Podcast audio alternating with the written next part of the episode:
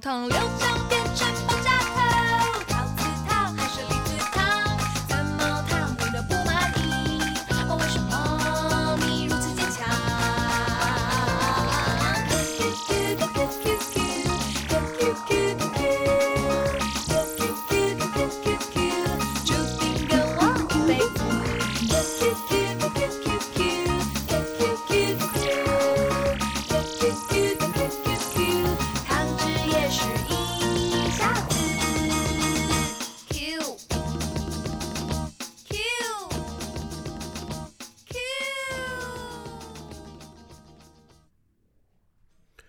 大家好，这里是八零九零有限公司，我是车二文。呃，今天我邀请到旭婷跟我一起来聊一聊魏如萱，然后旭婷在呃我们的另一端，跟大家打个招呼吧。Hello，对，大家好。哦，他嗯就对他跟大家打招呼了。然后刚刚其实我们听到的是来自于魏如萱最早的在自然卷时期的《自然卷》这首歌。对，然后今天这期节目呢，就是我跟旭婷来跟大家聊一聊魏如萱。当然，但大家可能在刚刚听的这个歌当中已经听到了一些哼唧的声音，那其实就是那个我们在放这首歌啊。然后那个旭婷不自然的就在那个歌里面发出了一些就跟这个音乐一起什么叫不自然？明明很自然就是。哼起来的声音。那今天呃很怎么说？大家可能听到我的声音会有一点点那个鼻音，因为我那个感冒还没有完全好。就是我从韩国回来之后，我一直在感冒中，然后加上我们现在呃换了一个新的地方来录音，就是我现在在家我自己住了一个新的房子，所以这个声音可能混响也不太一样，大家请接受吧，就是 接受我们这个节目就是不停的 颠沛流离的声音的变化。然后呃，欢迎旭婷来到我们的节目啊。开心。好我我要纠正一下，刚刚哼唱，我我有一种感觉，就是因为魏如萱娃娃她不是在那个欧耶 DJ，她做电台 DJ 嘛。嗯因为我有时候会听，她经常、她也是放音乐的节目，所以她放音乐的时候，娃娃也经常就是跟着一起唱。我现在能理解为什么放着歌手要就直接就唱了，就很自然，就很想唱这首歌，我很熟悉，很喜欢，哎，我就想，唱。啊音乐的这种共鸣嘛，就是因为大家听到音乐就是会想要唱起来，就像呃，就像我现在新的阶段就是我听到音乐我就想扭起来。就要跳了是吧？要 对，呃，好吧，那我们回归到我们整个节目的这个正轨啊，就是正题啊。首先，我先给大家讲一讲，就是关于我们这个节目呢，如果你想要收听我们的节目，请在网易云音乐啊、苹果播客，然后小宇宙。等多这些平台上来订阅收听，然后你想要加入我们的听众群的话，那请添加 Frankie 四六幺啊小助手把你添加到我们的音听众群当中。那今年这期节目在春节的时候，可能初三晚上我们会有一个直播，如果大家感兴趣的话，可以加入我们的直播频道，在应该是在 B 站上面啊。然后还有就是，今天这期节目是我跟旭婷录的，我们会在大年初一的那一天来，呃，所以跟大家拜个新年，祝大家新年快乐。哦，新春快乐！对对对对对，好，你这么前卷自己，直接就说你一定要哪天剪完哪天放是吗？面不，因为时间是算好的呀。对，我本来就是时间是卡好的，就本来就是因为还有一期别的节目，但是那个节目时间上没卡上嘛，所以我这不是 Q 你来跟我卡这期节目，哎呦，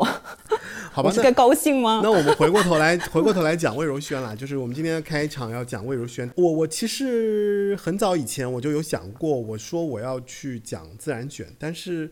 因为我特别喜欢自然卷啊，然后所以你喜欢自然卷多于魏如萱？哦对我喜欢自然卷多于魏如萱。哇哦，但是我我又回我又想过，后来我是觉得到晚安晚安你啊你啊的时候，就是我又回归了，我又很喜欢魏如萱自己了，包括 Have a Nice Day 之类的。对哦，不是因为不要不要，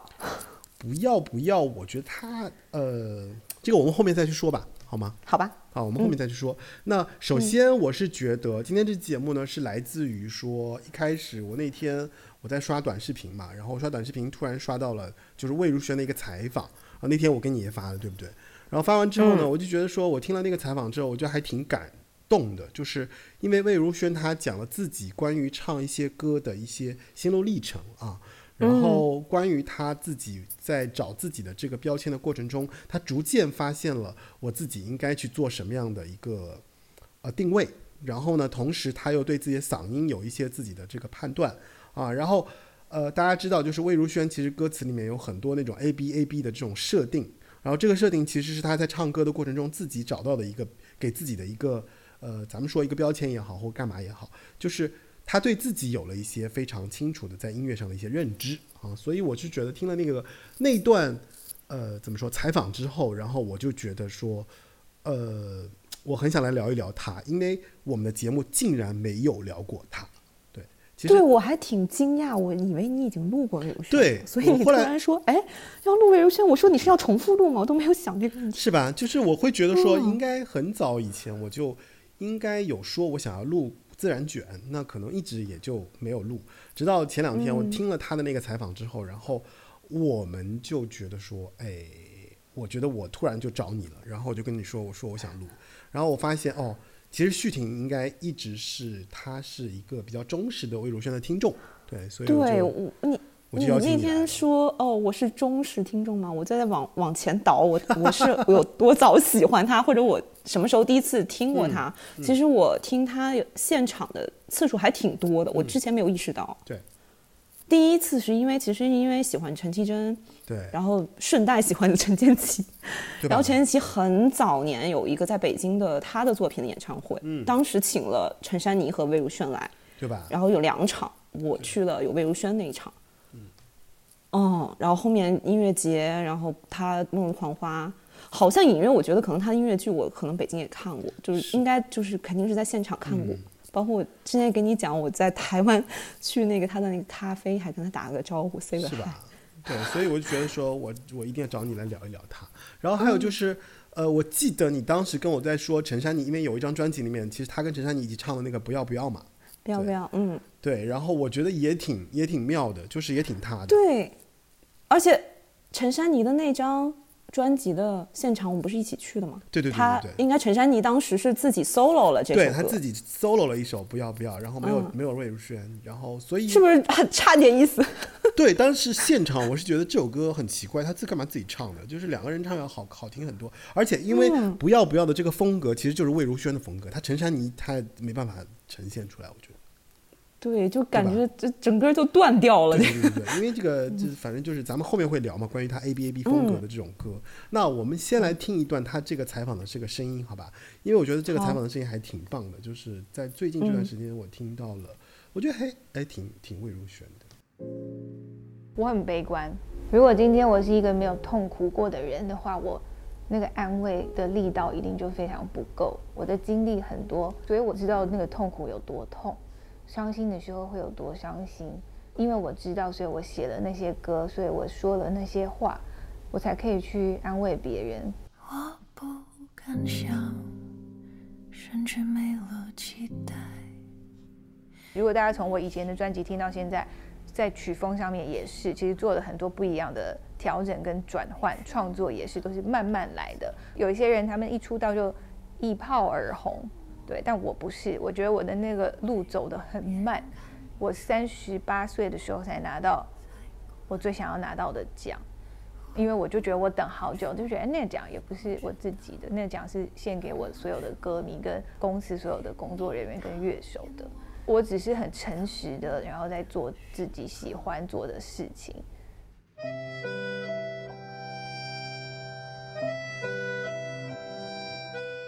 我自己也不太理解自己，但是我一开始就是发行自己的作品的时候，大家就觉得我是一个很奇怪的女生。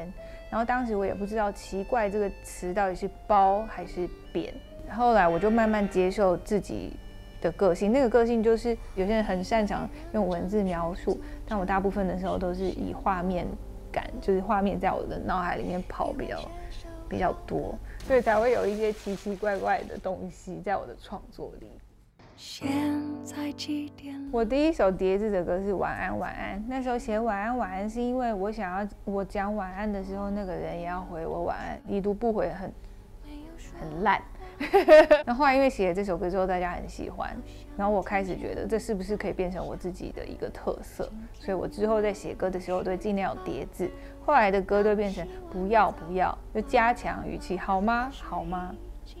你呀你呀，但你呀你呀更特别，你呀你呀它不是只是你呀你呀的意思，它其实是啊闽南语里面它你呀你呀念起来的这个意思就是而已，就是我爱的人只有你你呀你呀。就是它是有双关语的，然后包括在中间那个 A 五 A A 的部分，它其实，呃，其实就是它是我 demo 里面的一一段文字，然后我原本想要写歌词的意思是，两个人之间的关系，两个人到很要好的阶段的时候，我们会有一种不需要语言的沟通。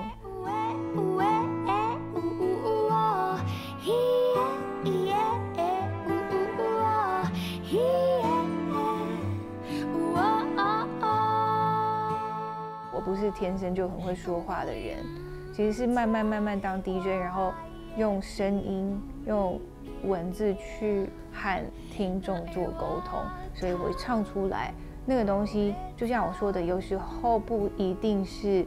呃文字上面我们看到的，甚至会有很多留白的部分，是一种感觉，感觉没有办法被。描述出来，但是听到的人他们会明白这是怎么一回事。为什么我这么喜欢跟人面对面的相处？就是你可以透过表情、一个眼神，你就知道对方在想什么。所以我觉得歌里面也是，虽然它是录制下来的声音，但是我觉得它里面的确有一些我刚刚说的感觉，他会明白，就是这个安慰不是假的。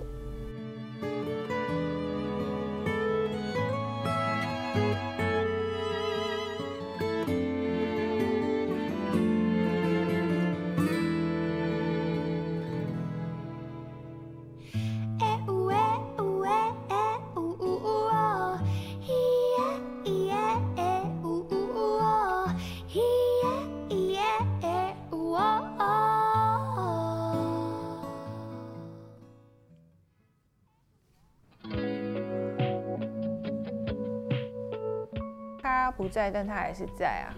虽然看不到他，这里他讲的是卢凯彤啊，这个歌手还在。嗯，这里他讲的是卢凯彤啊，这个歌手。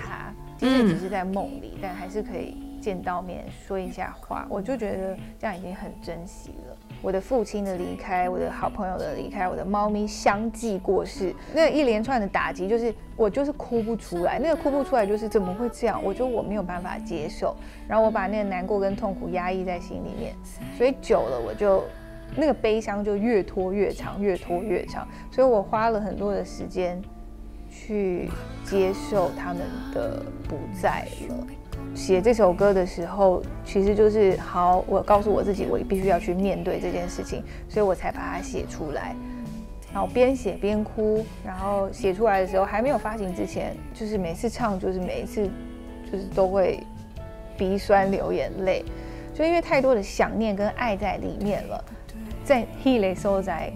太远了，我们根本不知道在哪边。就我们很想念他的时候，他们一定也在想念我们。所以我在里面就觉得，我们要他们好好的，他们应该也会要我们好好照顾自己。生活里面就是会有很多不好的事情发生，不是说每一天都一帆风顺就叫做好。我觉得那个好是，如果今天不好的时候，你要有能力去把它变好，那个才叫做好。也不一定每每一个人的生活里面要有一首魏如萱，但如果魏如萱可以排在你的歌单里面，我会觉得非常的荣幸。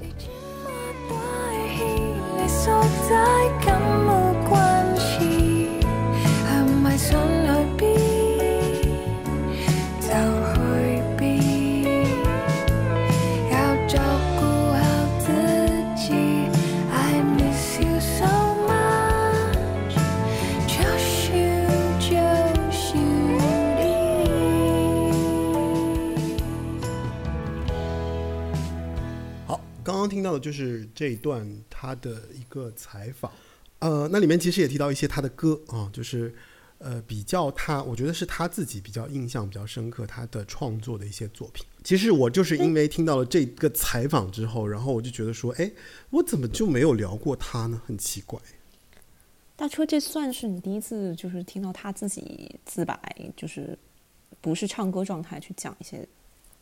自己我的感受。我主要是因为他的这段说这段话，我是觉得我特别有认同感，就是我能听到他在找自己的过程中，我我觉得他分享了很多他因为他的这个音乐的历程，然后就是、呃，你你说我我有追着听他的歌吗？也不完全，就是因为反正我觉得，因为你从我我从他自然卷开始我就听他嘛，就那个时候其实也没有说好像就是特别到一个说特别粉他的这个感觉。然后你，但你你因为他的声音的特别，所以你这个人是一直是记得住的。就不管是从自然卷出来，还是他自己出专辑什么的，反正他有歌我肯定会听嘛。但是也没有到说好像就说，呃，特别特别特别喜欢，谈不上。嗯，我真的就是我觉得我前面其实已经提到了一个一个路径嘛，就是自然卷的时候，我觉得他第一章、第二章我都每一首歌我都可以，就是就我你知道吗？就是如从听到唱通，就是那种认同感特别强啊。但我觉得我这个人就是我更喜欢歌本身，就是甜蜜生活啊，优雅的刺猬啊，我就就是在我的印象当中其实是没有那么深刻的。然后反正我是后来因为有别人给我转过那首晚安晚安，我就觉得哎，好像印象很深刻，因为就是很温柔嘛。就晚上听的时候确实是挺 soft，挺有那种就是感觉哎，好像内内心有被 touch 到的那个那个感觉。然后后来再加上那个还有是要相信爱情啊，混蛋们这种，我就觉得呃这个专辑名字就让我觉得有点做作。然后 对，然后就就觉得说哎算了。然后到末路狂花，我是觉得说很棒啊、尤其是你啊你啊那首歌，呃确实是印象非常深刻。哦，反正这个我们待会儿再去说嘛。就是我觉得我对于他的就初初开始的印象，真的是从自然卷开始的。对，嗯，你嘞？那我也是，我也是自然卷，然后嗯我应该呃有他们第一张 C L V 那张的实体专辑，嗯，呃，内地版可能没有那么复杂，就很简单的一个对单单独的一个 CD 的专辑。嗯嗯我记得好像应该就是从，呃，因为他第一首是 intro，然后第二首是九十九滴眼泪，其实九十九滴眼泪就一下子很抓人，我觉得就吸进去了。非常好听。而且我后面有听到说，他其实这首歌的 idea 是娃娃自己的一个嗯。什么高中时候作文，因为他其实十七岁就签约出道，嗯，他很早时候有过一个关于这个眼泪，一个放到蓝瓶子，一个放到红瓶子这样一个一一个很简单的一个想法，一个故事然后等于奇哥把它变成了一首歌，嗯，他也是第一次有概念哦，创作是这样子的，对。然后后面其实就是因为有这个开头，就一直在听，对，然后这次因为要录节目，所以就连续的专辑，我应该听了这两天听了三遍，我才发现他这么多专辑。然后对很多自然卷我，我意识到，哎哎，怎么有几张我都听都没听过啊？后面就不是娃娃的，我就压根就不听了。我觉得那就不是自然卷了，就没有娃娃的自然卷，就很奇怪。那我们是不是也来、嗯应该来听一下九十九滴眼泪？好，可以，可能就是这。虽然第一张专辑我觉得都很好很多很好听，然后但是这张可能就最抓人吧。嗯，好，们来听一下九十九滴眼泪。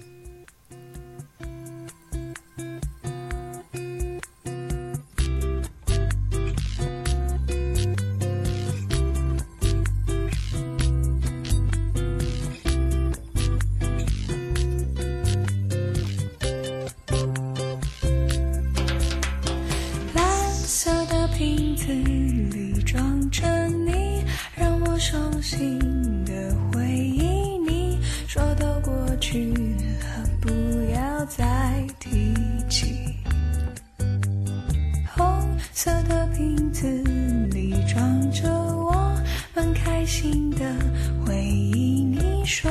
那很幸运，不可以忘记。但是眼泪还关在瓶子里，你怎么已经忘记？而我就是照片。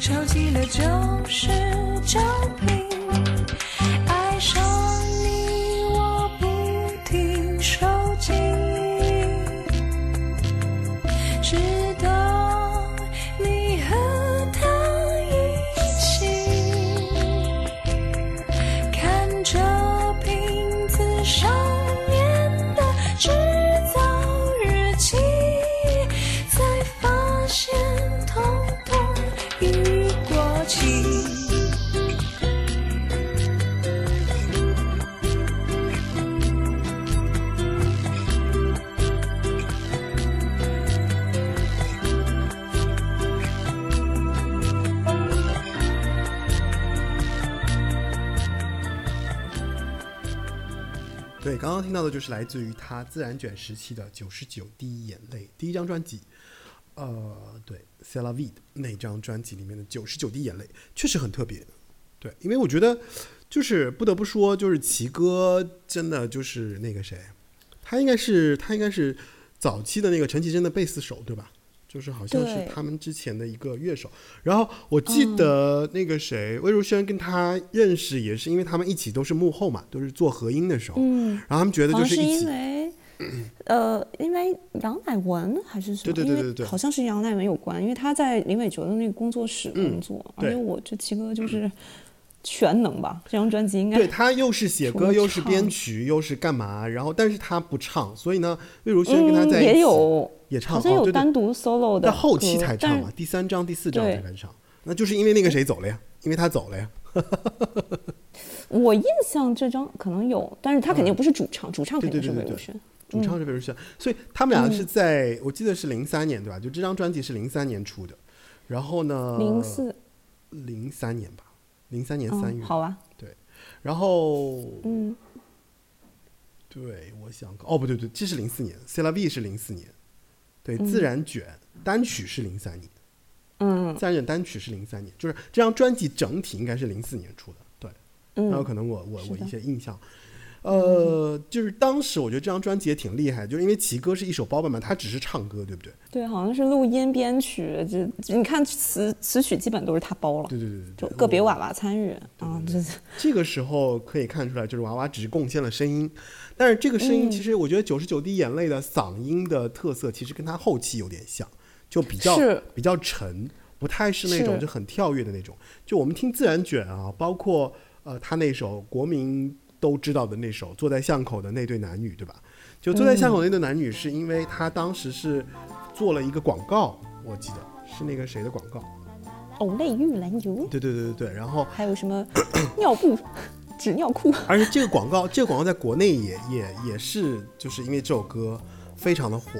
对，不只是在台湾，我记得，嗯，反正当时是就觉得说，坐在巷口那个男女是呃歌红人不红，我觉得算是，就大家不知道这个人是谁，只知道这首歌是被这个广告给捧红了，然后这首歌也有点那种就是烂大街的那种感觉，就是好像到处都放，就我还记得，因为零三零四年，对，正好是我上大学的时候，我大三大四的时候露年龄了。有大三大四的时候，然后我们学校门口，我记得我们学校门口有一条那种就是就是小卖街嘛，就是卖各种东西的，就是小什么吃反正吃东西的啊，卖菜的啊，然后还有小商品啊什么，就这样有一条街，然后在那条街上就是每天有人二十四小时循环放那种坐在就这一首吗？就这首歌，就这首歌，特别印象特别深刻。然后，呃，对，坐在巷口那个男女，然后当时还觉得挺可爱的。然后因为你想啊，大学嘛，大学就特别适合坐在巷口那对男女嘛，对不对？因为有很多男女坐在巷口嘛，对吧？什么鬼？就因为大学门口就是很多一对儿一对儿的呀，就是有很多那种就坐在门口吃饭，比如吃个牛肉粉啊，吃个什么什么，就反正小吃有很多嘛，就是所以那些商店都是很爱放这首歌，我记得。对，嗯我觉得其实他们的歌就旋律挺简单的，但是非常让你洗脑，很容易记住。是的，这首歌也是。特别的嗯洗脑。反正我觉得自然卷当时好像就这一首歌，然后被大家所嗯记住了。然后他们因为出的也比较少，就一张，第一张自然卷，然后就 C L B 你那一张，然后接下来就 C L B 的那个，嗯就应该是第二张吧，对吧？然后大卷包小卷包，小卷，对嗯，，然后第三张的时候好像就是那个奇哥开始出单曲了，然后他应该零六年应该就嗓子发炎啊不，反正就是应该是嗓子有些问题，然后就好嗯像退团了，然后就等于就是没有在在自然卷里面去做这个合唱，对，是他那一年休息特别快在香港待，特别快。待了一年。我是觉得，反正自然卷时期，我是觉得就是，哎呀，就是娃娃给我的印象太深刻，就觉得这个女生的声音怎么那么好听，真的不会觉得太怪吗？我不会哎，我我是觉得我很喜欢自然卷啊，因为我觉得、我觉得在那个年代哦，没有人这样唱歌的，嗯，就在那，即便是在那个时候，就是也没有人这样唱歌的，对。其实那个时候，你想陈绮贞已经出来了，而且陈绮贞的声音，你只是觉得就是小嗓嘛，就可能是那种就是比较独立的女生的那种嗓音，但是你你会觉得自然卷的声音就是我会觉得比较趣味，哦、那像趣味性，比如像什么旺福啊，还有一些小团，什么雀斑这类呢？是这些也很趣味，但问题是她的嗓音没有那么特别，而自然卷呢是因为就是这个女生的嗓音太特别了，就是她、她正好处于一个那种搞怪的边缘，我觉得她再稍微再过度一点，就会让人觉得特别讨厌，就那种很讨厌的那种，就是哎呀嗲嗲的女生，但她没有，她其实正好是卡在了那个讨厌之内。就没有特别讨厌，就不是那种讨厌的那个那个那个女生，就嗯，就那种，就那呃种诚心夹子音，哎，对对对，诚心夹子音没有。，但你会觉得她是天生好像就是这种小细嗓，然后呢 又有一点那种就是趣味的那种，然后配上齐哥的旋律，就还挺中性的。我觉得没有到那种很作很作的那个那个部分，但你又觉得说有那么一点作，但是没有很作，对。嗯，所以我就觉得说我很喜欢，尤其是他到大卷包小卷的时候，我真的是爱死了，就是那首，呃，哪首？买，买买买买买买买，对，太好听啦！因为，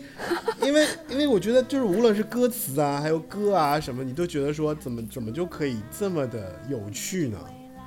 对，一点都不让人觉得做作，而且确实是那个时候，可能因为也也是我刚就是在毕业要不毕业的那个那个情形，然后就是对于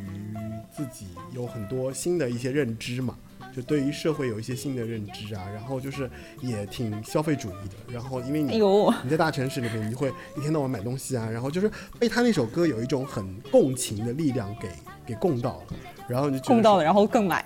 对，然后而且他还用一种很诙谐的方式把它唱出来了，就他也没有说好像就是哎你买东西不好啊，或者说，而且你想那个时候正好零三年零四年嘛，正好好像是淘宝起来了。对，应该是刚开始，对吧？就是网购开始，就网购刚刚开始有、有有有那个苗头嘛。就我记得我已经开始在网购了，然后再开始在网上买东西，然后就就反正就是跟这个歌就是有一种完全的那种共情，然后就发现哎呀，就是所以自然卷第一章、第二章给我的印象实在是太深刻，而且第二章从鱼罐头开始，像我这样的女孩都很好听的。包括答应要计程车、小苹果，所以我就觉得说，自然卷时期怎么会这么好听啊？这个，对，而且第二章你看已经开始有爸爸自己创作的对吧？歌，对对对对对。哦，对了，其实我们自然卷时期漏掉一首歌，我觉得第一首歌里面老哎处老处女也很棒，这就 Q 回来。老处女。这种题，你不觉得他他这些选的角度、写歌的点非常真诚啊，奇怪非常？真挚啊，就也非常嗯真挚啊，是就是都是那种，就是你会发现，就是他写的也都是自己生活里的那种感知，是。所以当时的那种，当时那种对我的那种亲近感是就是就是扑面而来的，所以你会觉得说，自然卷时期，我就觉得说我其实不得不说，就是娃娃跟奇哥的两个这种搭配，呃一个是声音嘛，一个是声音出镜嘛。一个是那种想法音乐的这种结合，然后他们两个就是很完美，我觉得。包括其实自然卷后来就是娃娃离开之后，我觉得说，哎，我好像就印象就差了很多。就是虽然奇哥的音乐其实还是有他很特别的那个部分啊，就是包括像你看他最后，像他破卷而出啊，还有就是那个资源回收，包括我记得掀开后车厢，其实这些歌不是不是难听的，就是也是 OK 的，但你就觉得说好像少了一点什么味道。那我后来回头去想，我就觉得那就是魏如萱的那个嗓音，所以那个嗓音其实给了自然卷莫大的这种市场的占有度吧。就只有因为他的嗓音，才把这些所谓的这些鬼，呃，怎么说，就是旋律也比较比较怪的这个歌，然后就就走出了大街。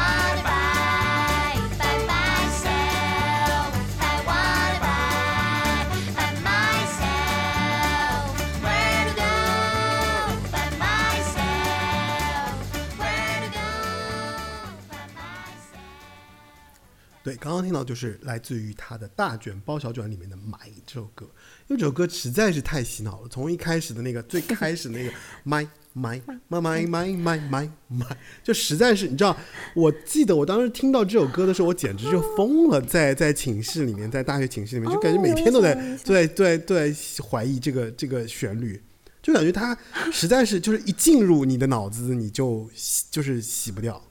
就属于那种就是一一直在一直在回想这个声音。嗯，对吧？嗯，就你你捂嘴是什么意思？没什么意思，这怎么可以就被简单洗脑歌就，哎，而且这个简单洗脑歌还不让人烦，就不让人讨厌。我就觉得说这个真的是莫大的能力，因为大部分有的时候，比方说我们听一些歌啊，比方说它它那种旋律其实也是很好记，但是你会觉得说，呃，有点很俗，对吧？但是它其实就介于那个之间。就如果再过一点点，就会觉得很俗，但是它就恰好可能就那么几个小节，把这个音就是让你又记住了，然后又觉得说，哎，还挺俏皮的，然后而且还在这个过程中不让人讨厌，我就觉得说这个能力非常强，嗯，而且很少的，就是在在台湾，我觉得在台湾音乐，包括像我们其实聊过那么多专辑，那么多歌手，你都找不出第二个人可以给你这样的一种记忆度，因为包括像。包括像创作歌手吧，就是你去看陈绮贞那个时候，其实他也不走这种路线的，他也不走不走这种搞怪路线或者鬼马路线，对吧？就是他不走这种路线，啊、尽管他的歌其实，在旋律上，你说你是抽开他的歌词，就是从旋律上，其实我们可以找到一些相似度，就相对来说，它都是那种比较清新的旋律旋律，啊，然后只不过在在我觉得在自然卷的过程当中，奇哥其实是因为奇哥是贝斯手嘛，所以他其实会在节奏上做很多很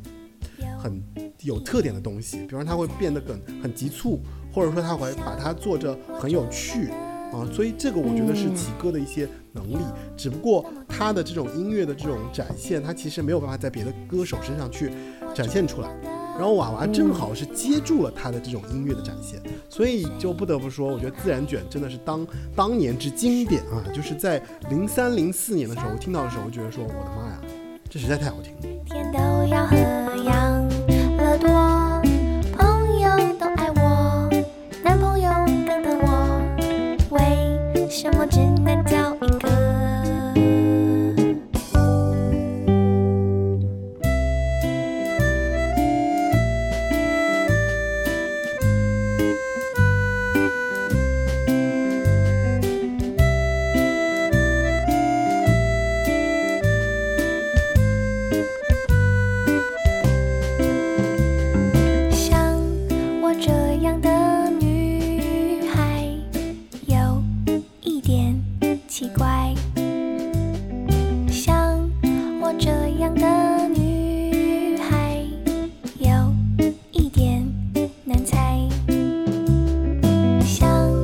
我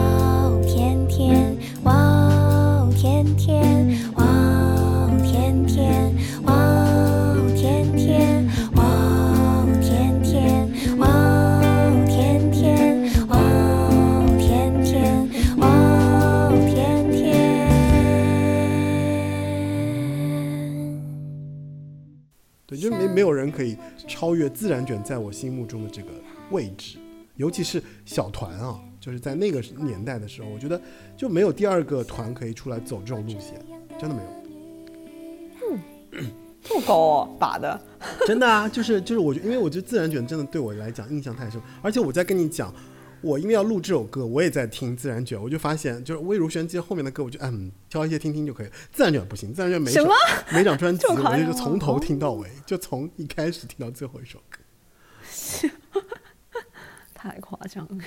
但其实他跟齐哥虽然后来没有办法一起自然卷身为组团，但嗯应该是交情还蛮好的。对然后因为呃，爸爸一直做 DJ，呃，齐哥其实也在那个台有一个周末档的节目，我看、我看节目表排班有，对，是呃齐哥跟马念生的一个节目，所以而且他马念先吧呃爸爸马念先对不起，马念先那个节目，然后他不是跟嗯、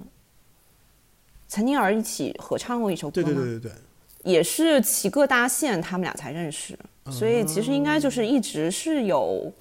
呃，比较好的一个交流，只是没有还像自然卷那个状态去合作而已。嗯，他跟岑宁儿的那首歌是什么歌来着？我看一下。星期三或礼拜三对，对对对对，也也也很好听。他我发现他、和就是他，因为是和音出身，所以他跟别人唱歌的时候，他的和就他们两个合唱的歌都很好听，都不差的。就是我我在想，就是说，你觉得魏如萱在你眼中，她应该是一个什么样的歌手？我觉得很多歌手其实有点伴我成长的感觉，其实她也是啊。嗯，你看她十几二十岁出道，就前面你就可以叫她比较可爱，嗯，比较鬼马，嗯，就是就是比较不着调那种感觉，但其实就是像一个人成长是二十岁出头的样子，然后后面又开始有一点小女人。然后想表达什么，然后有一些自己创作，开始有一些自己想法，但还没有完全成型。再到后面肯定是他经过一些人生的变化，像他提到他爸爸、他的猫嘎嘎，然后陆凯彤都相继离世，这种人生很大变化在三十岁出头出现，对所以有改变他的一些心境、对世界看法。他自己也说，他大概三十二岁之后，就很多原来不能理解或者呃一些问题就没有了，就这些都是伴随成长，也能听到他的歌，他的创作，嗯，他唱的主题，嗯，都有变化，包括他生娃。生娃前还开演唱会，他特别想留下这种怀孕状态唱歌的一个很特别的一个状态，还有演唱会。然后生娃之后，连陈建奇都说他，呃，生娃之后有又有变化。我觉得就是还是挺明显能看到一个一个小姐姐这样跟着听他的歌、他的声音、他的创作内容，感觉到一个人在蜕变到现在。嗯嗯，我相信他后面还会继续在变。对，对，那你觉得他的声音呢？就是我觉得他的声音其实还蛮有特点。你怎么评价他的声音？对他，他的声音就是有人会觉得他咬字不清，但我其实我一直可能我听歌习惯，我大部分喜欢的歌手很少是那种嗓音见长的。对，就像刚才我们提到《你呀你呀》这种歌，很多不同的音乐人，我听到男女歌手都有，包括。唱歌很牛的，像阿妹也翻唱，但我还是觉得，就娃娃这种声音去唱他的这些歌，我觉得别人是很难超，也不叫超越，但我觉得这是专属的。他的创作和他的歌声其实是一体的，就是他的他的嗓音当然没有说真的，呃，我觉得本身底子多好，他是实力唱将，我觉得谈不上，但我觉得他这种，呃，有点特殊的发音。包括我，我是感觉他是不是在用一些很常用一些假音和气声，这种就不会让你觉得很过，就挺舒服，不会你能听出啊，他是不是唱不上去了，所以要假音？没有，我觉得这个地方他用假音去唱就挺舒服的，而且很多搭配一些编曲，尤其一些电子的时候会有那种空灵感，就在一些歌呃歌手他如果嗓子自身条件过好，有时候会掩盖掉。这种歌曲的呈现，但我觉得爸爸本身是带着，不管是跟别的歌手配合的特质，还是跟歌曲本身的一个配合，他都能做到。就像你刚才最开始你用了什么爵士那种唱法，确实他的声音也像一种乐器一样存在。嗯所以你把它摘掉，别人唱他歌会不一样，那是因为少了一个乐器，那歌当然不完整。嗯嗯。刚刚那个这里面提到的，就是呃，我之前在跟旭婷聊的时候，我就是跟她说，我说你啊你啊里面其实他的那种呃拟声词的唱法，就是他没有歌词，然后其实，在爵士里面有一种唱法叫做 scat，s c a t 的 scat 唱法，有一个特别有名的，就是通过 scat 唱法的歌手，就叫 Ella Fitzgerald。就是他是非常有名的，但他就是在爵士时代，就是当时是用这种 scat 唱法，然后获得了巨大的这个共鸣，然后让大家就是成为了非常有名的歌手啊，非常有名的 Ella Fitzgerald。所以他在你啊你啊的时候，我觉得未必是他刻意的用这种唱法去唱，而是呃，他也提到了，就是他可能发现了，就是这种声音比较适合他，然后用拟声词的方式去用 demo 里面，因为这段他觉得肯定很好听嘛。所以他就用了这种唱法来唱这首歌，恰恰是用这种唱法，然后获得了巨大的这种特点，或者说就你刚刚说那种专属啊，只有他能唱这样一段。即便我觉得你啊你啊，其实很多人都唱过，什么林呃林俊杰也唱过，对吧？然后你刚刚说张惠妹也唱过，所以就是大家如果有机会去找来听一下的话，你会发现没有办法，没有人能够去呃怎么说？不能说超越吧，就是其实就不在一个水平，就是不在一个角度上，就是大家都唱出了自己的你啊你啊，只不过你会觉得说你啊你啊这样的歌，尤其是这种哎奇奇怪怪的这种发音的歌里面的这样一段，好像就只有是只属于魏如萱。到目前为止，好像也没有第二歌手能在模仿出唱出类似的这种唱腔也好，唱法也好，歌曲的创作也好，就很难。我觉得很难在。再找到第二个 copy 者，对，也不能说 copy 吧，就即便是同一个类型，你也很难找出第二个歌手。嗯，所以我觉得这个真的是他，可能是他在成长过程中，他逐渐找到了自己的一个特点，然后他也很 enjoy 在这种特点的发挥上。所以也形成了他到后期你会觉得说，哎，这个歌就是魏如萱的歌。因为这两天听专辑时候，我再仔细听到底是哪里开始，他嗓子好像打开了，就不像自然卷的时候那么，呃，只是可爱，或者说有点嗯被束缚。我觉得自然卷时期好像更直觉一点，他更直觉一些。是吗？OK，就更然后我更直觉式的唱歌嘛，就更没有去展现他自己的唱功嘛。因为你你提到就是说他用气音啊、假声啊这些，其实我觉得在在他那个时候，我觉得他的气音假声完全是为音乐服务的。就因为奇歌有一些歌，它就是很急促或者很很就是他的节奏导致了他没有办法，就是很容易去发出一个正常的声音。比方说，你像说 my my my，，就是他的声音还没发完之后，他节奏就来了。对，所以他的声音是为音乐去服务的，所以他从一开始就经过了这样的训练。我觉得他一开始的这种唱歌是很难说我要用意识去发发出自己的声音，他更多的是去，就是他应该是一个适应性非常强的人，所以他通过他他通过他的声音去适应音乐的节奏、音乐的旋律，才走出来的。那到后期他自己创作的时候，他利用了自己的这个特点。所以他去写歌的时候，他就会去强调说：“你看，因为我的这个气音是我的优势，所以我可以在这一段，我可以这么样去唱，啊，所以我觉得是他前期是用他自己的声音去适应音乐，到后期他成为歌手的时候，是通过他自己的声乐去写出旋律了。所以这个东西是是一种，你可以说是他把他自己的声音终于穿上他自己的声音了，对吧？他终于穿上自己的声音，把自己的声音当成一件衣服对外去展示了。你看我的声音就是这样子的，哦，我觉得有这样的一个特色在，所以这个是非常不同的。所以就我觉得这是他声音的一个从前到后的一种变化。就我终于穿上了我自己的这件有独特魏如萱名字的这样衣服的这样的一件嗓音的衣服。所以你看到我，你就觉得说这就是我，这就是我魏如萱。对，所以他到后来的时候，你会觉得是从嗯优雅刺猬，甚至可能前面一批，我就说啊，从晚安晚安开始啊，从到晚安晚安，你觉得到晚安晚安开始？我是觉得从晚安晚安面才开始。对啊，那不如我们就就来聊聊他的专辑好了，就从他的这个这个 他自己创作的专辑开始好了。嗯，可以啊。嗯，但我总觉得其实就从他跟建奇在一起合作就已经挺大变化了。哦，那你那你的意思就是从甜蜜生活就开始了？呃，甜蜜生活不是，甜蜜生活还没有。哦，优雅的甜蜜生活，嗯，差不多，应该最早可能一批，因为我其实很早听，印象比较深的是《等等等》和《泡泡》啊，那两首就，我觉得就声音挺不一样的，尤其《等等等》就一下从来没有过前面这么，也没有多少张，但是前面从来没有过的一种声线的状态。哦，这样子啊，那我们来听一下嗯等等等吧。嗯，我觉得我们可以找一下等等等来听听你说的，就是他在这个时期他其实有一点变化的这样的一个呈现，对吧？就直接把甜蜜生活跳过。啊、我们可以待会一会儿再说，但是我觉得因为这个比较标志性的歌，我觉得可以来听一听。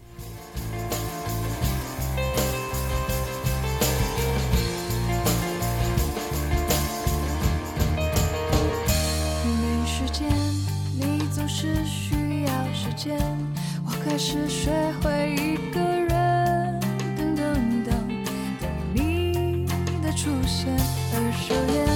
你总是说我会戒，我已经习惯有些话，等等等，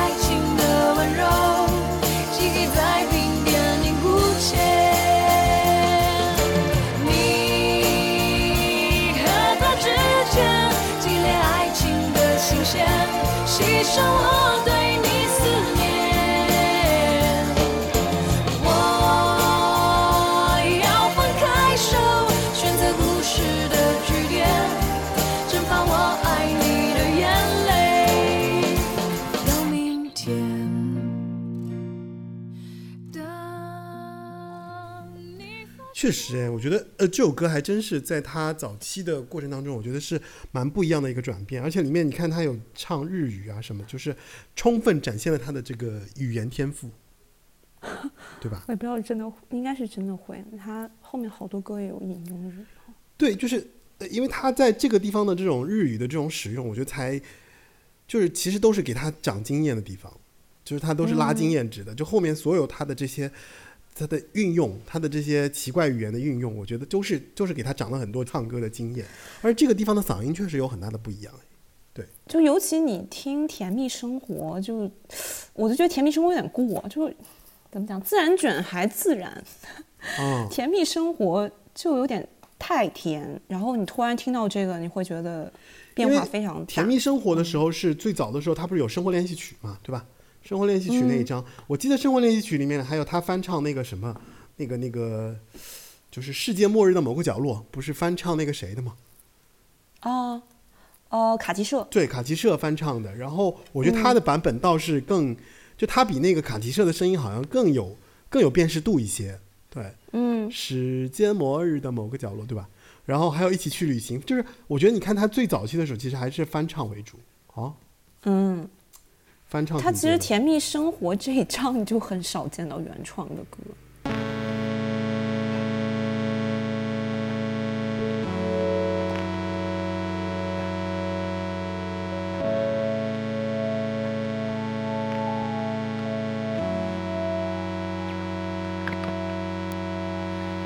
这种感觉虽然不像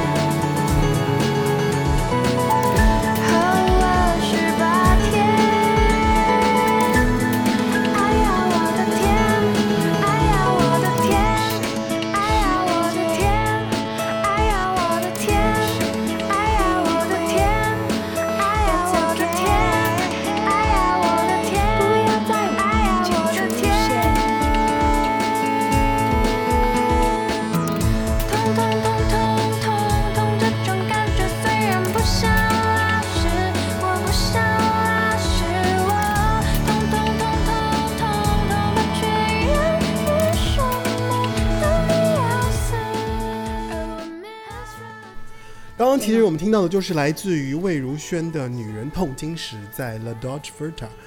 呃，这张专辑，相当于是第他第一张个人专辑里面的一首歌曲，对吧？嗯，对，第一张个人专辑。其实这首歌的歌词我觉得还挺自然卷。我印象好像是零七年，对吧？就他嗓音好像好了，然后他没有去自然卷，然后他就自己出了这样一张专辑。对，嗯，就是封面你都 看不出来是他，我就觉得这张，哎呦，头发还挺长的，他那会儿。就是好像一个刚出道的一个新的女歌手。他当时他那个他在前卫花园嘛，所以我就觉得他当时在生活练习曲的时候，他还会跟翻唱那个卡基社的歌，因为他跟卡基社是一个唱片公司呀，对吧？对，叫了，嗯，对，他在这张专辑里面，然后有花王一起去旅行房间，你说钻石，哎，香水这首歌，你说是她前男友是吧？对，Oliver 这个嗯是嗯她嗯嗯前男友，我也是查的时候才知道，哦没有之前没有这么八卦。然后我所以去听了一下，她前男友也有唱这个嗯歌，就叫《体味》，可能男生就不香了吧，就叫《体味》了。嗯同样的旋律，然后歌词有一点变化，嗯然后呃是一二年专辑里收录，所以就是比这个歌要晚。而且而且前卫花园当时好像就艺人公司嘛，就一个人是老板，然后就做所有这些事情。对我觉得这个这个人太太疯狂了，嗯，他应该是他应该是个音乐爱好者。对嗯，就是一个人去搞这个国外的专辑，他应该得我估计得出国去跟人谈，一个一个谈，嗯，嗯，而且就搞出来这么多也是很厉害，所以他他好像说，就出完《甜蜜生活》这一张，这个老板就有点累到了，因为他自己一个人扛一个公司的事儿，他确实也干不来，嗯他后面就就不再出专辑，所以为什么马上后来也没有在这个地方再出专辑，就又换了嘛，而且他正好零七年出这张专辑之后，他零八年不就出出拍了那个电影嘛，《花痴的那一嗯，花痴的女孩儿，对，嗯。那个时候他，我觉得就是你说的，就是他遇到了陈建奇，我觉得陈建奇给了他很大的帮助，应该是帮他，呃，给了他很多的意见，在他的声音这个上面，所以他在发第二张专辑的时候，就是《优雅的刺猬》的时候，他其实就去了雅神了，我记得。终于到正经大公司了。对，终于到正经大公司了。其实雅神，我觉得他当时其实条件还不错的。你看，他有跟吴青峰啊、陈珊妮啊，就都开始合作了。然后包括陈建奇也帮他做了很多的这个这个，所以我就觉得他其实那个时候他跟陈珊妮的这种前缘，其实应该就是从优雅的刺猬开始的。嗯，不然后面是不会在一起唱歌的。所以那个时候有了那个，我记得《U R 刺猬》里面有一首歌，我真的印象非常深刻，就是《我不是数学家》。我觉得这首歌吧，就是他这首歌呢，确实非常陈珊妮，但是第一个让我觉得说唱的。不是就不像陈珊妮的人，因为陈珊妮的歌有一个特点，就是大家唱完之后，你就觉得说怎么都变成陈珊妮了，就那种感觉。但是我觉得他唱完之后，我不是数学家，我觉得好像还挺不是陈珊妮的那种味道的。嗯，然后像优雅的刺猬啊，局部的人，我爸的笔，我反正我印象深刻的就是我不是数学家。我不知道你对这张专辑当时是什么样的一个印象？哦、就这张专辑肯定最出跳的就是我爸的笔，这个算好像是隐是专辑里的蛮呃是正式歌还是隐藏歌，我有点不记得。但是这歌因为又是一个很洗脑用的谐音梗，所以大家都会记得。但可能我觉得音乐纯听音乐的话，我觉得《困在》还蛮棒的，嗯，就是吴青峰写词这首，而且而且哦那个困在是因为那个谁嘛，是因为那个徐千秀的吉他。徐千秀，对对对对，徐千秀，你想，徐千秀编曲，哇天哪！对对对对对对。你说又是陈又是陈绮贞又是陈陈珊妮，所以他这张专辑其实是有了很多歌手的这种，就包括乐手，其实有了很多音乐上的加持，我觉得。但应该那个时间，我看合作的很多人也有他，就是 Love Like Baby 他那个那些乐团的人，嗯。就一开始比较紧密合作。嗯。嗯。而且这张也开始像这个叫王小苗一个写词人，就嗯。你是不会当树嘛，就开始有一些跟呃词诗歌和词这种结合的一些嗯歌曲，后面有很多这样的，嗯，嗯因为他承认过，他说他特别喜欢下雨嘛，我记得他非常非常嗯喜欢下雨，就离各地，对对对对对，他就特别的喜欢这些。反正你看他这个唱歌很鬼马的人，所以他其实在喜欢的这些东西上也会喜欢那种很特别，或者说他没有很具象意识的这些东西的这样的一个怎么说创作者。所以我就觉得说，其实他的性格里面那种模棱两可的部分很明显，对？因为他也是天秤座，就他的那种要不要，然后是不是，什么叫他们？是你们？OK OK，就我我我，因为我跟他就我我跟他好像就只差两天，所以我就觉得说，这样有我我有能 感懂了，我有能感受到一点点他的那种就是不确定，对对对对，他有那那种不确定，我是有能感受得到的。嗯哼，So，所以我们这张专辑我们要来听一首哪首歌呢？听你的呗，你不就想听我不是数学家吗？好吧，那我们来听一下《我不是数学家》，你不是数学家。阳光下，你牵着我的手，没有什么话急着想说，被相恋的影子拖走，是我的心，我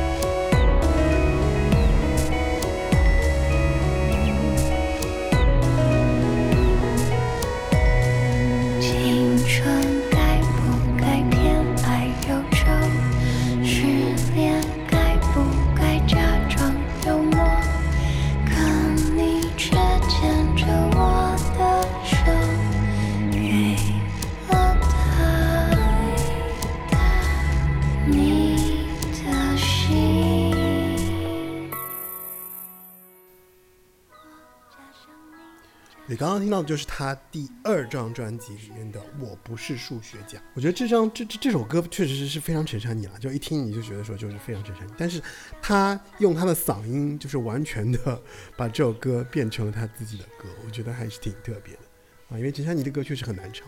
不是哪个歌手都能翻出自己的味道的。所以娃娃我觉得还是挺厉害的，就是他能有自己的这个。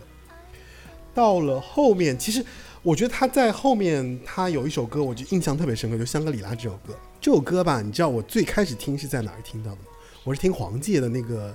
就是黄玠那张专辑嘛，黄玠第一张专辑，就是，哎，我想想啊，他的那种绿色的小人对对对，绿色的日志那那个张那张专辑里面，就是应该是零七年的时候，然后里面就有了这首、这首《香格里拉》。结果《香格里拉》其实这首歌是他自己创作的，是魏如萱自己创作的，但是他自己唱吧，到了零到了一一年才在那个 EP 里面唱了一遍这首歌。以为认真去做就能实现我的梦，以为写首好歌走路就能抬起头，以为骑摩托车旅行就能变像。现在的我失去了冲动。有才华的人托起金光闪闪的讲座，亲爱的口本是否也曾爱慕虚荣？多希望有人冲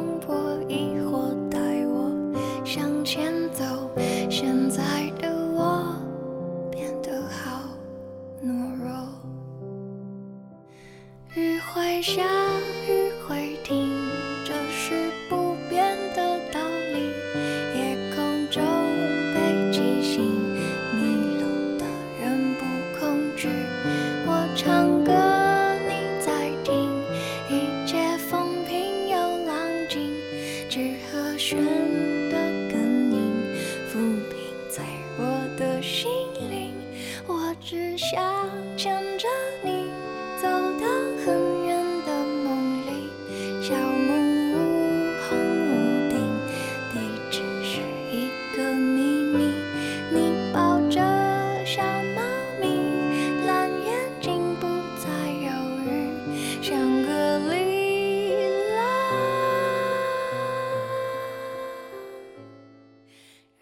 我一开始，我跟你说，我一开始也有一个错觉，我以为是黄玠写的，但其实这首歌是魏如萱对，是是魏如萱写的，嗯，厉害吧？其实那个时候，但这歌也有点是比较火，就是有点太多人熟悉了。对，但是其实其实我觉得我后来才意识到这首歌是他写，所以我让我觉得有点有点惊奇，我就觉得说，就是他其实是非常厉害，因为他最早的时候他其实就已经写出了这首歌，只不过这首歌后来是被别人唱了，然后大家也会很喜欢这首歌，但记住的不是他。结果他自己在翻唱的时候，别人其实也会觉得这首歌好像不是他的，但恰恰这首歌是他自己写的，所以就觉得说。呃，所以你回过头来再去想，你会发现，哎，其实这个人对吧，又能唱歌，又有才华，然后又创作出了其实令大众也非常有记忆度深刻的歌，所以他其实嗯，嗯还是蛮厉害的。但你说会不会到那个时候，虽然这歌好像很多人听过，嗯但是魏如萱并不是这个名字，还是很多人没有抓住，没有记住。是，我觉得、怎么说呢，就是这也很妙。你说他这个歌手怎么就怎么就好像给大家没有那么明确的这种记忆度，就是、嗯对。我觉得，我觉得到第三张专辑就不允许哭泣的场合的时候，我是觉得他非常厉害，因为这张专辑里面大部分的歌其实都是他自己写，呃，也也不能说大部分了，就是大有有一部分歌是他自己写的，然后还有就是像那个陈建奇呀、包括还有就像雷光夏，对，雷光夏也写过，给他出过 歌。然后这里面其实比较印象比较深刻的，其实恰恰是他自己写的那首《晚安晚安》就出来了。所以我觉得到晚安晚安的时候，我就觉得说，哎，这个歌手其实是真的是给自己贴上了一张非常明确的标签。这个歌是我魏如萱写的，是我魏如萱唱的，别人就是怎么着都拿不走。就感觉他在这个时候其实已经确立出了自己的这个画像，就魏如萱娃这个歌的歌手的这个画像，我觉得是很明确在，在这个不允许哭泣的场合，而且封面也非常印象深刻，就那个粉色的那个带哭，就有点像哭的那个眼眼妆的那个哦感觉，所以那个时那候你知道前几张其实那个都是陈珊妮给他化的妆吗？就封面这个妆，嗯，我不知道，陈珊妮给他做的。对他魏如萱说的这几个的呃妆是陈珊妮帮他画的。怪不得前面都特别丧感觉，不过这张更丧，是吧？不允许哭泣的场合感觉更丧，但是相对来说好像更印象更深，因为他还有一个那个就是跟现在很流行那个就是繁花的那种是那种做法，就是他有一个叠影，然后有一个脸的影子在里面，对吧？就那个时候我就印象还蛮深刻的。但是晚安晚安，我觉得这首歌太太好听了，就是属于那种就是是魏如萱的歌。嗯嗯而且我蛮惊讶，它里头这句就法语 “mon chéri du manque”，嗯，就我觉得要没有学过法语，很少会知道我想你用 “du manque” 这样是吗？表达。哎这个我是真不知道哎。就它直译 “du manque” 直译就是我缺失你，然后所以是我想你，嗯，就是这是一个转译表达我想你的一个表达，嗯，嗯还挺深的。是吧？反正这张专辑里面，就是基本上很多歌都非常棒，什么脱光光啦、陨石啦，包括勾引。勾引这首歌，就是因为他喜欢李格弟的诗，所以他拿来做了一首歌，然后是陈建奇写的曲子。对，然后而且这个歌应该后面有，应该是李格弟他有旁白是他在念，就两个音轨同时并行的，就歌和念白。对，而且这张专辑比较特别的，就这张专辑其实入围了当时的二十三届金曲奖的这个最佳国语专辑、最佳女歌手、最佳专辑，呃，制作人、最佳编剧。其实当时我觉得这张专辑是很值得拿奖的，就是最佳女歌手。最佳女歌手，嗯，好。对，那年不知道竞争者是不是比较强？那年的竞争者啊，那年竞争者是都有谁呀、啊？二十三届那一年是蔡健雅，《说到爱那甄嬛呢？没戏，有甄嬛就》，肯定没戏。歌坛甄嬛。但是我觉得不允许哭泣的场合，我觉得魏如萱当时那首歌，反正嗯差一点点吧，我觉得应该是差一点。但是那那、哎你看那个时候有阿令的《我们会更好》的是孙燕姿哦，还有孙燕姿的是时候，孙燕姿的那个突然翻回来再出了一张专辑，对吧？田馥甄《My Love》哦，《My Love》也不差的。嗯，对啊，所以所以你就还轮不到他。年那一年竞争是太激烈了，对对对对，所以这张专辑我觉得可惜差一点点，因为我觉得到《末路狂花》他得奖之得奖的那个那个那个时候，我就觉得说就是有点有点想要怎么说，就是。呃，评委应该是有一点想要弥补当时这张专辑没有给他奖的这种这种失落吧，因为我觉得他当时他这张专辑是非常值得拿奖。嗯，但是我好像听说，就是金曲的评委还挺在意咬字是不是清晰的。哦就这个，他这个是蛮有争议的。嗯，我忘了是建奇说的还是魏如萱说，所以他后面有时候有想跟建奇有讨论，嗯，要不要我收一点？就可能为了这个奖或者为了大家更认可，就要不要我不用、不用这么不太清晰的咬字去唱？但后来建奇没有觉得要这样做，所以还是在继续用他自己的方法在唱歌。而且他的舌头应该是打过一个舌环还是舌钉，那个掉了，所以它有个洞在那儿，就会、哦 这个生理结构就有点不一样，所以发音会有点不一样。哦，这样我还真不知道，他还打过舌舌钉的那种啊。对他妹妹打的更多，好像是你说魏如云是吧？打了，对魏如云，就好像我不知道是谁带的谁做这个事情。嗯好吧，那我们来听一下《晚安晚安》这首歌，因为这首歌我觉得作为魏如萱的一个标志性的一首歌曲啊，就是在他前面从自然卷到自己唱歌、自己作曲、自己创作，那到《晚安晚安》之后，我就是确立了魏如萱这个歌手的这个形象的这样的一首歌，所以我觉得《晚晚安》就是值得大家来好好的认真倾听一下。现在几点了？你在做什么呢？我们有多久没有说话了呢？好像听见你在笑。今天有没有吃饱？刚洗完澡，玩完猫，还是已经睡着？好想闻到你味道，看看以前拍的照，不知道你现在好不好？有没有少了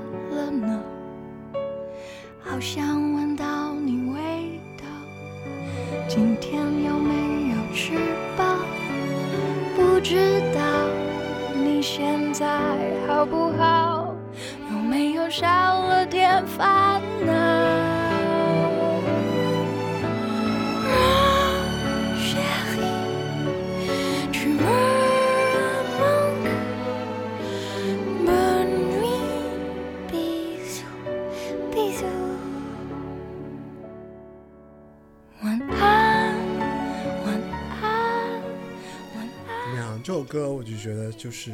嗯，就是无论是他的那个特点、旋律，包括他的唱腔，就达到了一个他自己的一个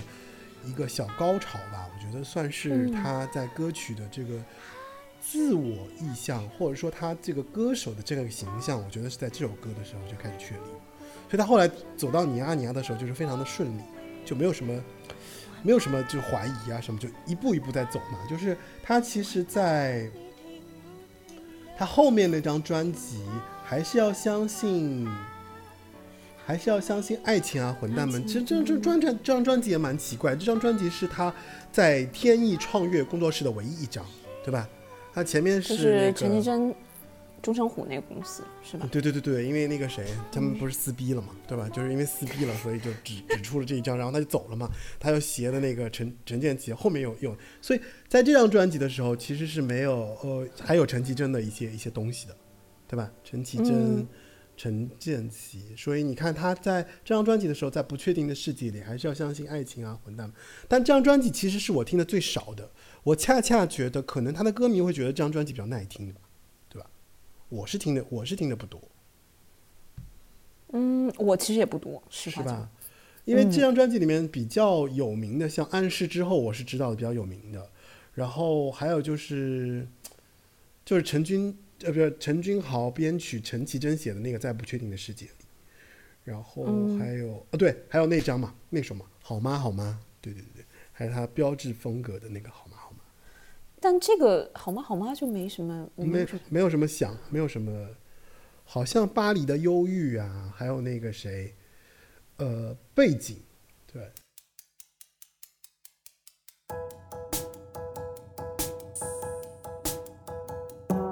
他说，虽然过着台北日子，却也像是走在十月京都。他继续说着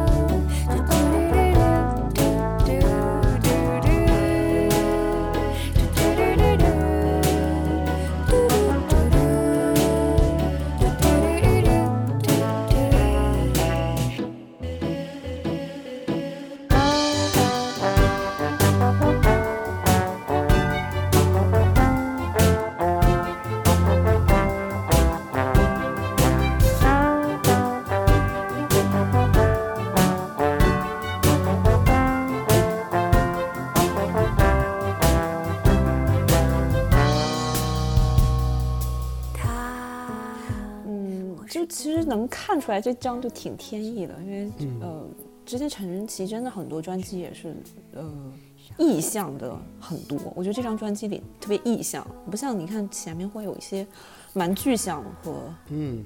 很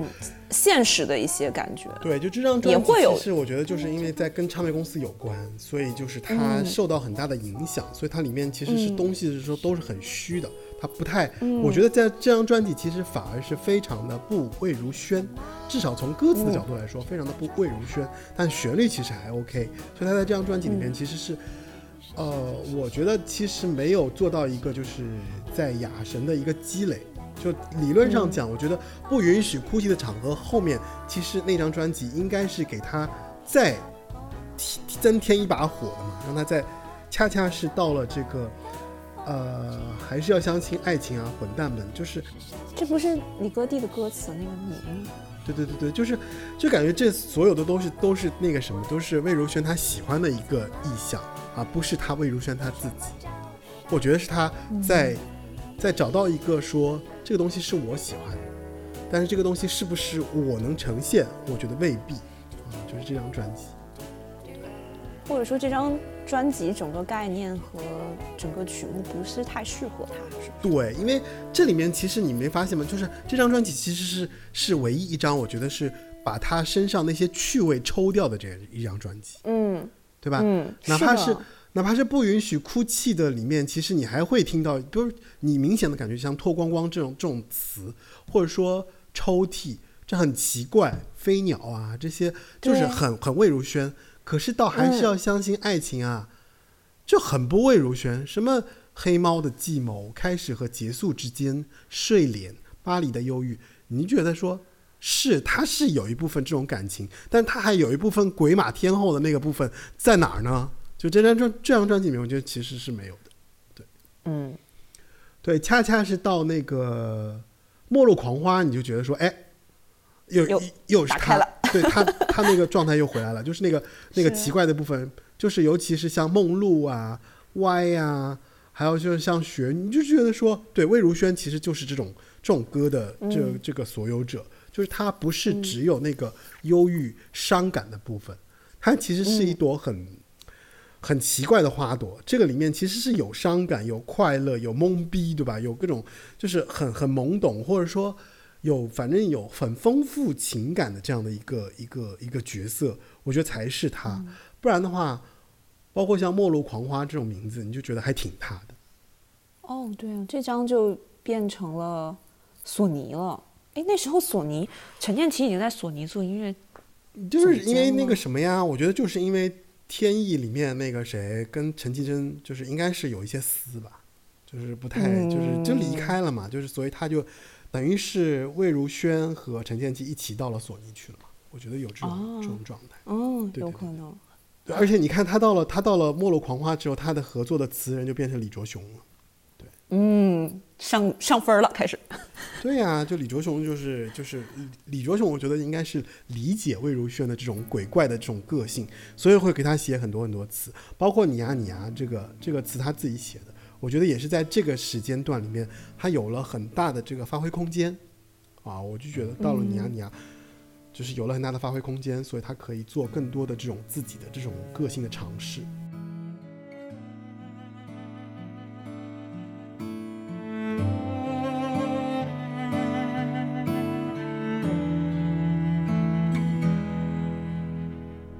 我最喜欢和发生的，是最平淡、最简单的日常。面对面看着彼此拒绝失误，是最平静、最安心的时光。我不喜欢你和真的，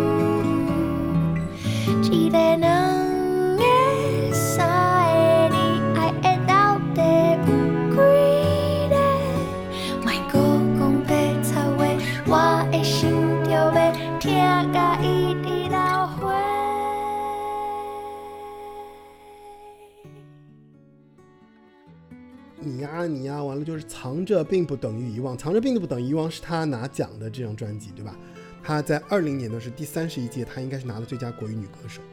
啊，然后这里面其实还是有那个，我觉得当时这张专辑里面我比较喜欢的是奥菲利亚，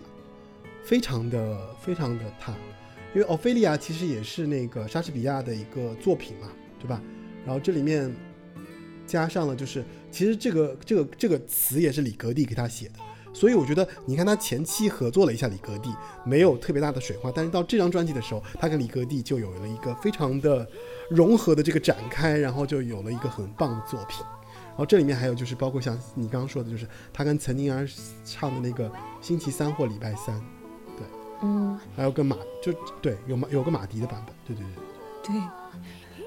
哦，我还看过他们现场演唱会请马迪来唱，马迪就穿个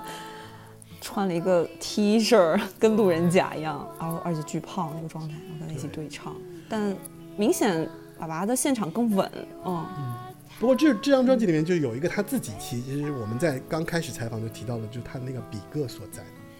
哎。然后你看他英文名叫 Heaven 这歌，因为他就写了呀，他就是写就是写给父亲，写给嘎嘎，嗯写给那个卢嗯卢凯彤，就写给这些嗯就逝去的他的印象里面这些有印象的这些人，对他有很大嗯影响的。然后，但这些就是他又非常喜欢的，但是就离开他的人。对嗯我觉得，所以这张专辑是饱含了他自己关于音乐的一种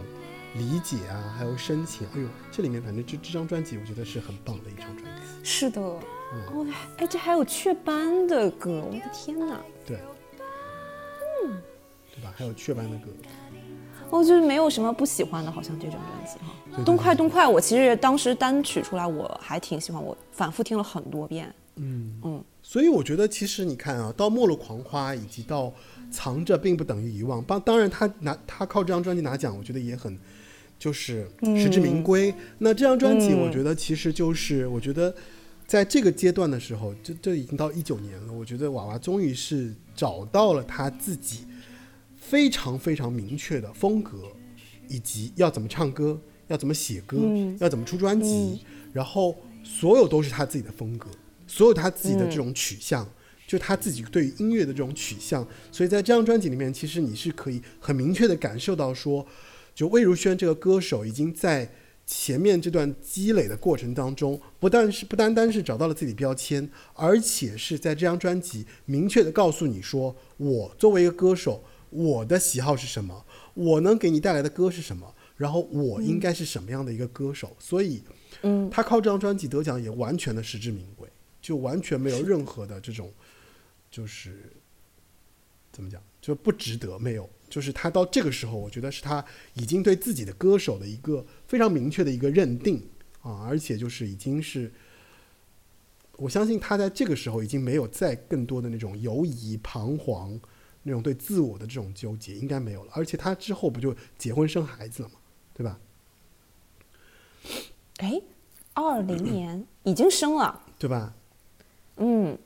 对，所以那应该就是在二零一九年就是结的嘛，对吧？应该是二零一九年结。一八年结的，18年结娃娃我忘了是哪年生，但是金曲奖时候肯定已经生了，还特别感谢了保姆，嗯 对，有已经生了，对，所以你看他到二一年的时候，他再出了那个《Have a Nice Day》的时候，我就觉得特别轻松，特别特别随意。他《Have a Nice Day》这种歌就写出来，就属于完全就是，他应该是给了个节奏，他就自己轻轻就唱出来。Have a have a have a nice day，我就觉得到这个时候，其实他就有了那个非常轻松的这种状态。所以到 Have a nice day，我是觉得说他前一张专辑是他定给自己定位定调的这样的一个一个作品，到他这张专辑到 Have a nice day 的时候，我觉得他自己在玩儿了，就玩的很轻松。嗯包括你看他和裘德的那个四月是适合说谎的日子，很小很小，我的菜，变形金刚是他写自己做妈妈的那个那个体验嘛，对吧？嗯嗯，然后奶奶卖花的人，所以我就觉得这张专辑其实比较轻松的，他就已经非常的不在意了，就是我要不要拿奖，我要怎样，就是反正就是就是我魏如萱出歌了啊，你反正该听听，就是我觉得有一种这样的一种很自如的状态，所以其实他这样整整个专辑的历程就是这样子，对吧？冰块都还没有融化，他又开始说那些疯了的话。To be or not to be, to be or not to be, to be Ophelia or not to be, to be or not to be to be or not to be, to be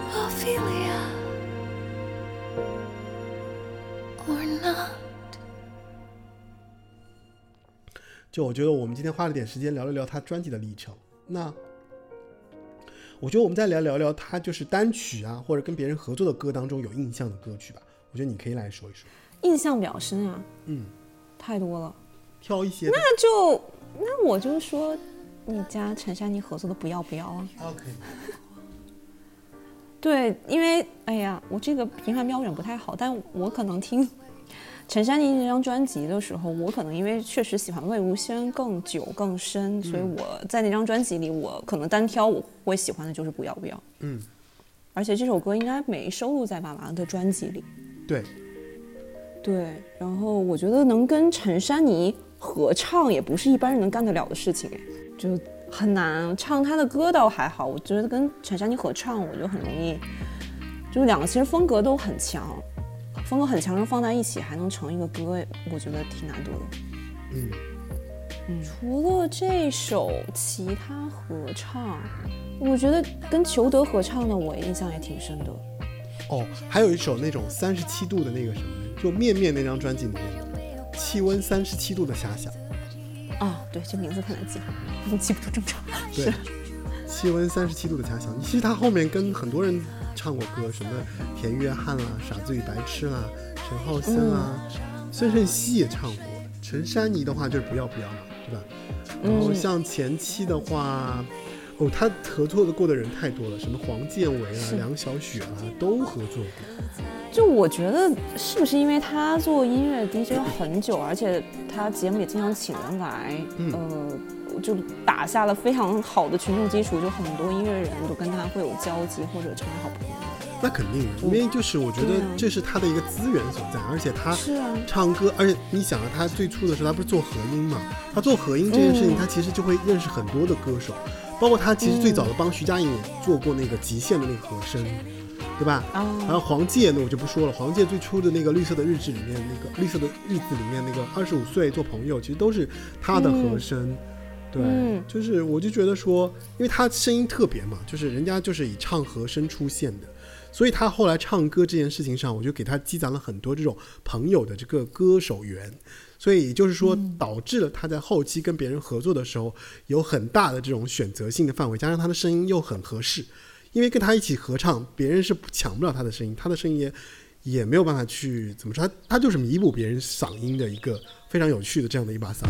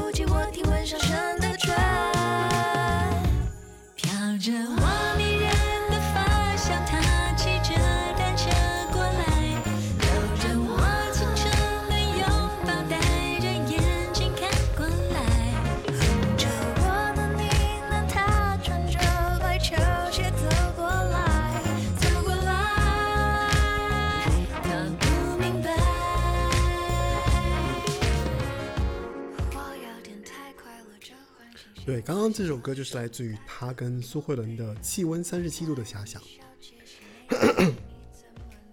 我觉得其实你看到这首歌的时候，其实他的这种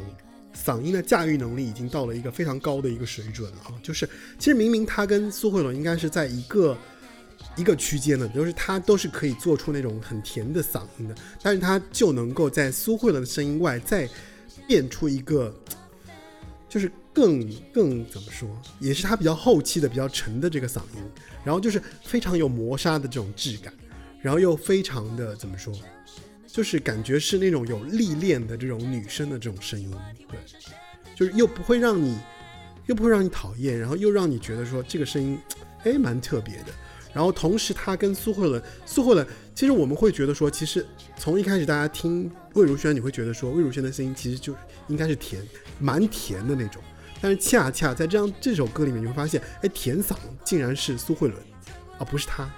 对吧？就很很妙的这一件事情。所以这两个人在一起，还碰撞出了一些非常不一样的火花。所以我就觉得这首歌还蛮特别。所以其实我们来总结一下魏如萱吧。我觉得其实包括魏如萱出过那么多专辑啊，那么多歌曲啊，我就觉得，呃，你先说吧。我评价谈不上，我就是娃娃一个很普通的乐迷，喜欢他的歌，喜欢他的旋律。嗯，我觉得可能就说一些我个人的感受吧。我觉得一个是这一次这么要感谢大车邀请我参加录节目录制，我才会这么系统的去听他所有专辑。然后，呃，他的带给我的情绪，一些情感上的，我这一次真的有被吸收到。我就想起来当时看爸爸那个书，它的封面，呃，其实建奇有写了一个推荐语，我觉得他真的建奇是非常懂爸爸的人。他就说他的，不管是他写的话、语言，或者他画的画儿，还有他的声音，嗯、都是复杂又简单，然后纯真、邪恶，所以才迷人、魅惑。我觉得确实这一面是，呃，我觉得只有你沉静下来去听他的作品，能感觉到。